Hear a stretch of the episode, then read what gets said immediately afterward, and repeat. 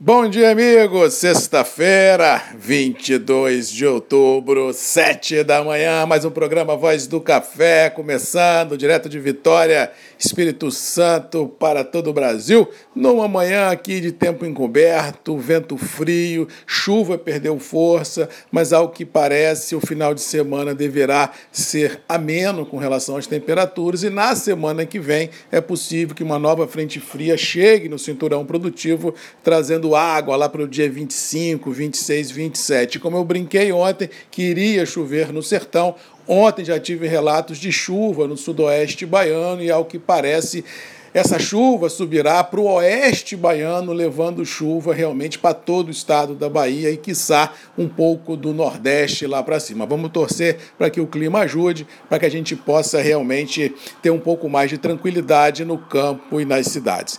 Hoje, como prometi ontem, não vou falar de mercado, vou contar uma, uma breve história para a gente entender tudo que nós vivemos essa semana ah, nos mercados e tirarmos algumas lições. E essa história é verídica, é história comigo. Há mais ou menos 40 anos atrás, quando eu tinha meus 15, 16 anos, no final da década de 70, início da década ah, de 80, onde nem existia mercado financeiro no Brasil ainda, era uma coisa muito ainda imberbe, muito crua, não é o que tem hoje, mas já existia alguma coisa. E lá naquela época, a minha mãe sempre gostou de comprar ações, seja através de cautela, seja talvez através de subscrição de ações. E quando eu tinha meus 15, meus 16 anos, ela falou comigo assim: Marcos, vai na corretora, me lembro como se fosse hoje aqui no Espírito Santo, chama Corretora Santos Neves, atualiza essas cautelas que nós temos, as subscrições, vê se deu filhote, se não deu, atualize isso tudo, vai para o mercado e aprende como é que funciona o mercado financeiro. Naquela época já tinha até as barcas aqui no Espírito Santo, aí eu peguei, que eu morava em Vila Velha, peguei a barca, atravessei o canal, fui para a corretora Santos Neves, e logo que eu entrei, o corretor lá mais velho olhou para mim e falou assim: O que, que, que você veio fazer aqui, garoto? Eu falei: Vim atualizar essas ações aqui.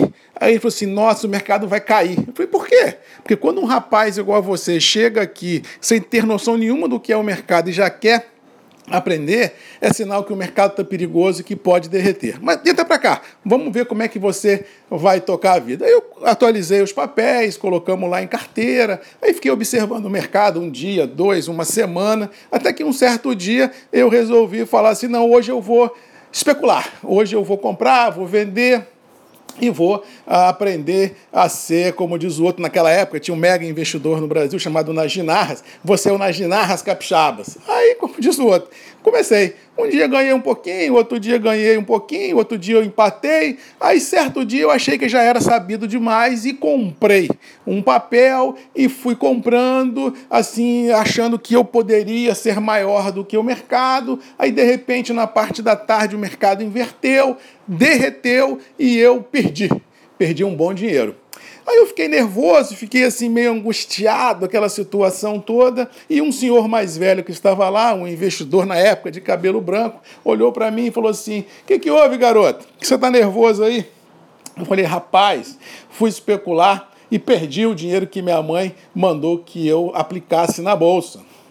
Aí ele me olhou, falou assim: Rapaz, mercado é isso, sobe, cai, cai, sobe.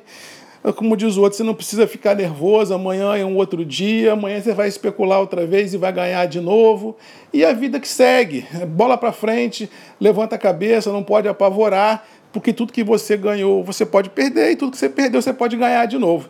Vai para casa, relaxa e amanhã você volta que a gente vai com certeza ver o que é possível ser feito. E foi o que eu fiz, peguei a barca, fui para casa, Cheguei em casa, mamãe me olhou, falei: O que, que houve, meu filho, que você está com a cara assim meio travada? Aí eu falei assim, mãe, ah, sabe aquele dinheiro que a senhora me deu para especular, porque eu estava ganhando, estava perdendo, estava ganhando? Sei. Perdi uma boa parte dele. Ela olhou para minha cara assim e falou assim, como? Aí eu falei assim, mãe, eu especulei achando que estava maior do que o mercado, e eu usei um dinheiro que eu não tinha, e aí no final do dia eu tive que zerar as operações e tive que é, realizar um prejuízo grande e perdi. Ela me olhou assim e falou assim: caramba, tá bom. Que lições você aprendeu ah, desse dia, Marcos? Aí eu falei assim, mãe, e eu tinha na época 15 barra 16 anos. Eu falei, mãe, eu aprendi algumas lições. Ela falou, quais? Primeiro, a gente não pode especular com o dinheiro que a gente não pode perder. Ela, muito bem. Segundo, você tem que diversificar a carteira. Eu apostei todo o dinheiro numa ação só.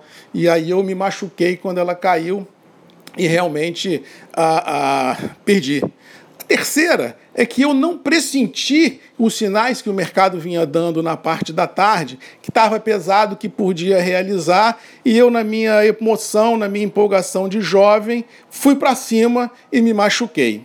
Ela falou assim: bom, são lições bem interessantes que você aprendeu. Faz o seguinte: vai descansar, janta, dorme. Amanhã você volta na corretora e ganha tudo que você perdeu outra vez. Porque ganhar e perder faz parte da vida. E a gente só aprende quando perde. Quando a gente ganha, a gente não aprende. Então volta lá amanhã, isso eu tinha 16 anos. Aprende, o que, aprende nos seus erros e ganha outra vez o que você perdeu.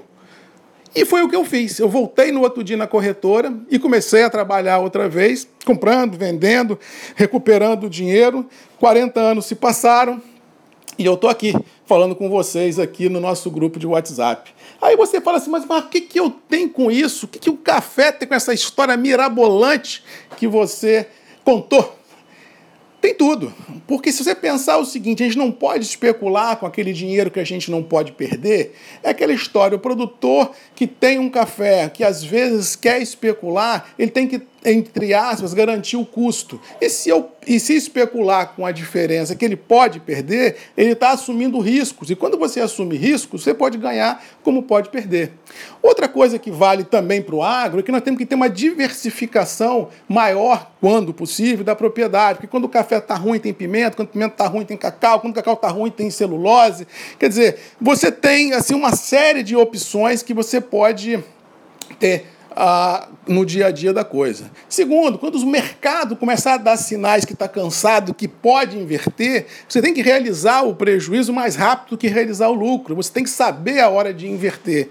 E a última é aquela história, a gente tem que entender onde a gente está inserido para a gente não correr riscos desnecessários. Por isso que eu sempre falo, diluir riscos, fazer média de preços no café e a gente trabalhar em canal de alta é a garantia que a gente tem que quando houver esses momentos adversos que vêm na vida da gente, no mercado financeiro, no mercado agrícola, no, na família, na saúde, você ter gordura emocional, financeira, para enfrentar esse momento e não se apavorar. Porque realmente, quando a gente se apavora, a gente entra num efeito manada e aí você pode potencializar um problema que é de fácil administração. Então, o resumo da semana é o seguinte: no caso específico de algumas qualidades que derreteram, não é hora de apavorar, não é hora de trocar os pés pelas mãos, é hora da gente analisar, às vezes, o porquê que nós não vendemos quando o preço estava melhor.